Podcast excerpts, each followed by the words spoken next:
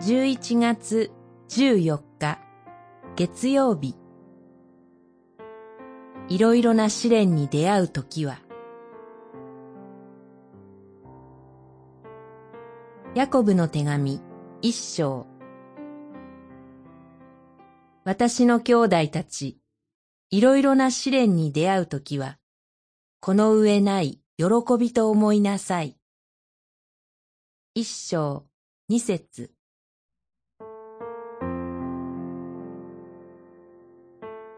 信仰を持てば苦しいことがなくなると期待する人がいます。人生における様々な苦しみや悩みから解放されたくて、教会に来たという人もいれば、キリスト者になっても依然として苦しみがなくならないと悩む人もいます。しかし聖書は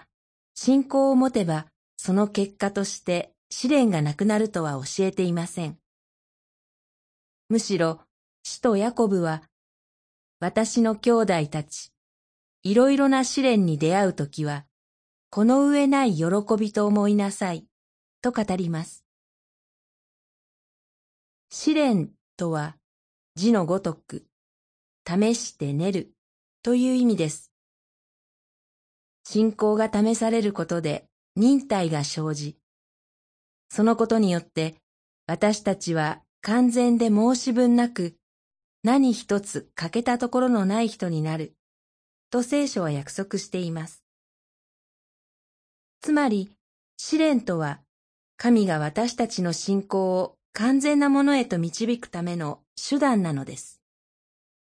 主イエスが地上で多くの試練に苦しまれたと同様に、キリスト者の人生にも様々な試練や苦しみがあります。しかし、イエスが死の苦しみのゆえに、